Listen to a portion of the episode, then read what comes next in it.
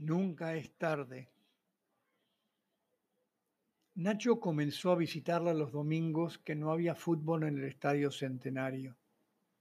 Hincha fanático del Club Nacional, desde pequeño, ya en su guichón natal, escuchaba y sufría por radio los partidos de los tricolores.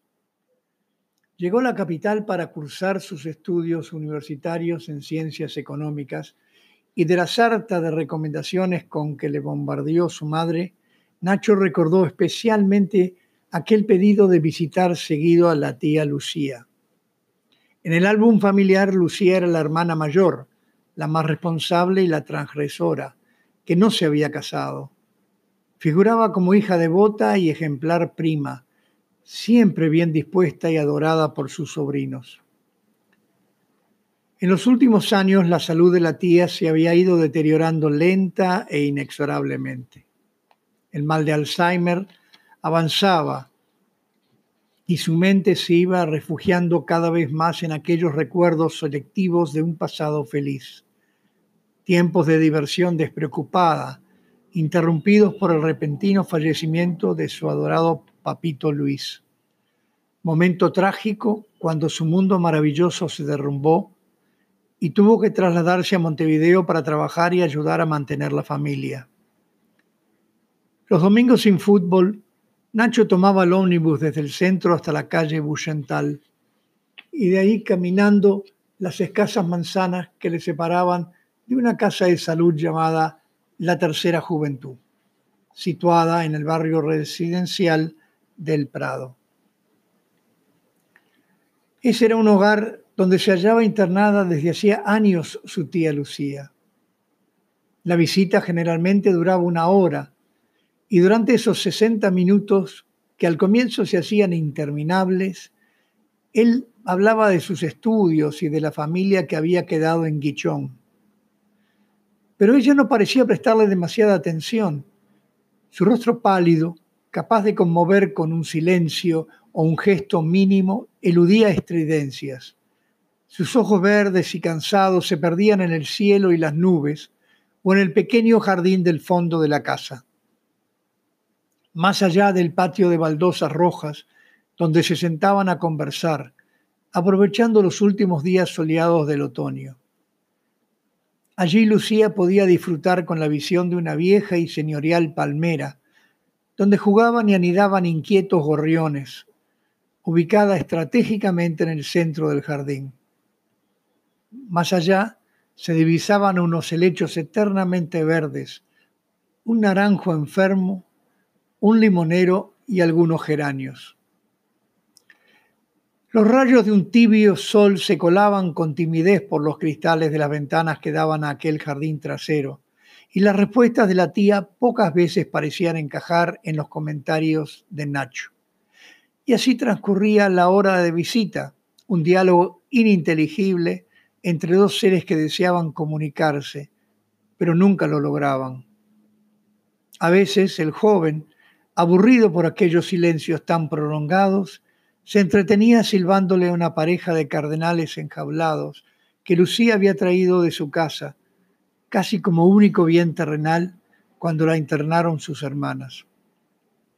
Una tarde de julio, sintiéndose vencido por la incomunicación y el aislamiento mental de su tía, Nacho optó por lanzar al aire una pregunta fundamental.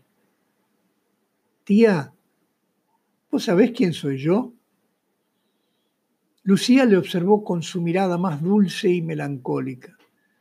Una sonrisa tierna se recortó en sus labios agrietados y con voz apenas audible respondió, Pero claro, Bobeta, sos Guillermo, el esposo de mi hermanita Valentina. Entonces Nacho comprendió que ella no le veía a él, sino a su finado padre, y que su tía vivía totalmente inmersa en una nebulosa del pasado.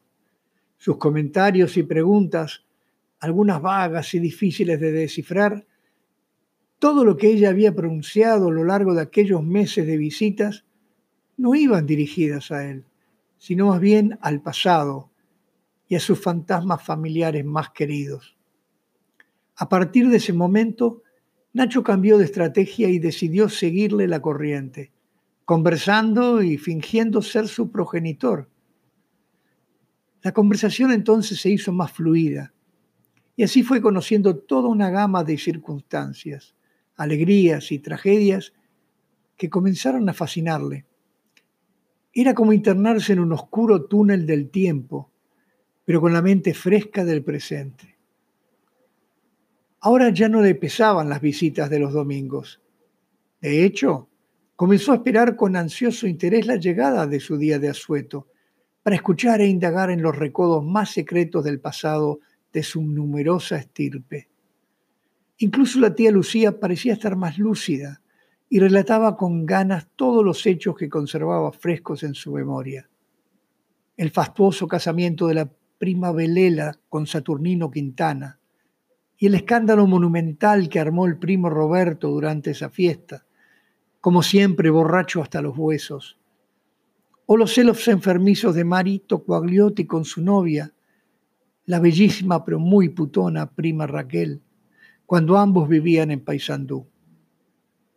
Nacho escuchó embelesado los relatos de aquellos picnics familiares a orillas del arroyo Guayabos, donde hoy están ubicadas las termas de Almirón cuando las primas se escondían con sus jóvenes dragones para intercambiar los primeros besos y escarceos amorosos de la adolescencia. Y turbado, supo entonces que en una de aquellas aventuras domingueras había sido gestado él, un secreto silenciado por toda la familia hasta el día de hoy. Desliz sellado herméticamente con el rápido casamiento de sus padres, a pesar de la diferencia de edad que les separaba.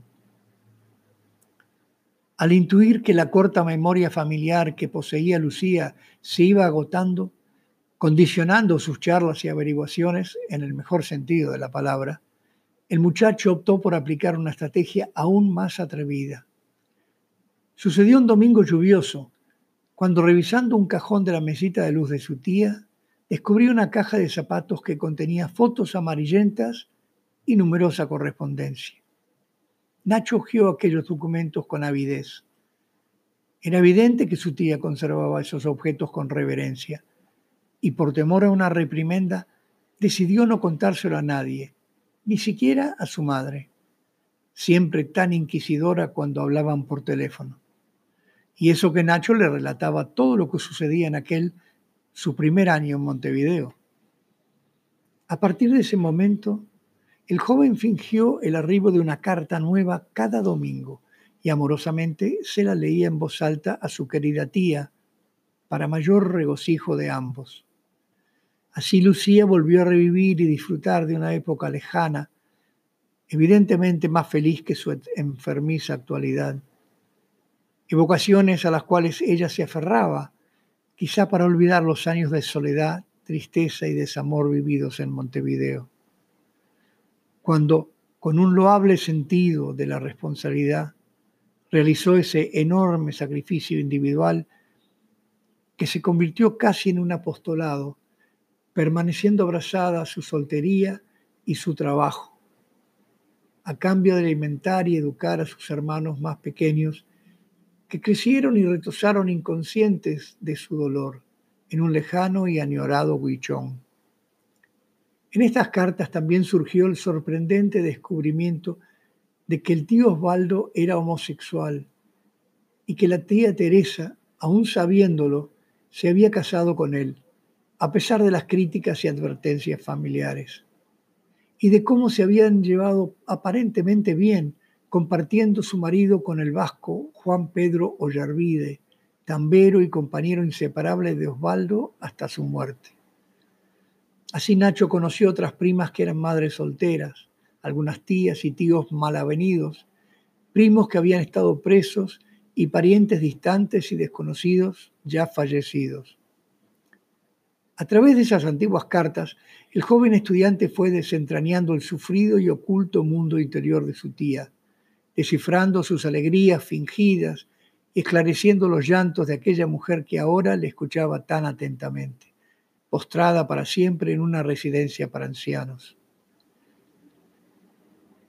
el muchacho comprendió mucho mejor alguna de sus excentricidades, algo que tanto criticaban sus padres, especialmente su madre Valentina, y fue sintiéndose cada vez más cercano y solidario con su tía, mucho más unido y cómplice de aquella mujer de vejez prematura, delgada, canosa, casi siempre despeinada, que lucía vestidos anticuados, a menudo demasiado grandes, y que ahora sujetaba con supremo amor las manos del joven sobrino entre las suyas, tan arrugadas y resecas, mientras le acariciaba el rostro con cariño infinito y miraba sus ojos con adoración, reflejando un profundo agradecimiento.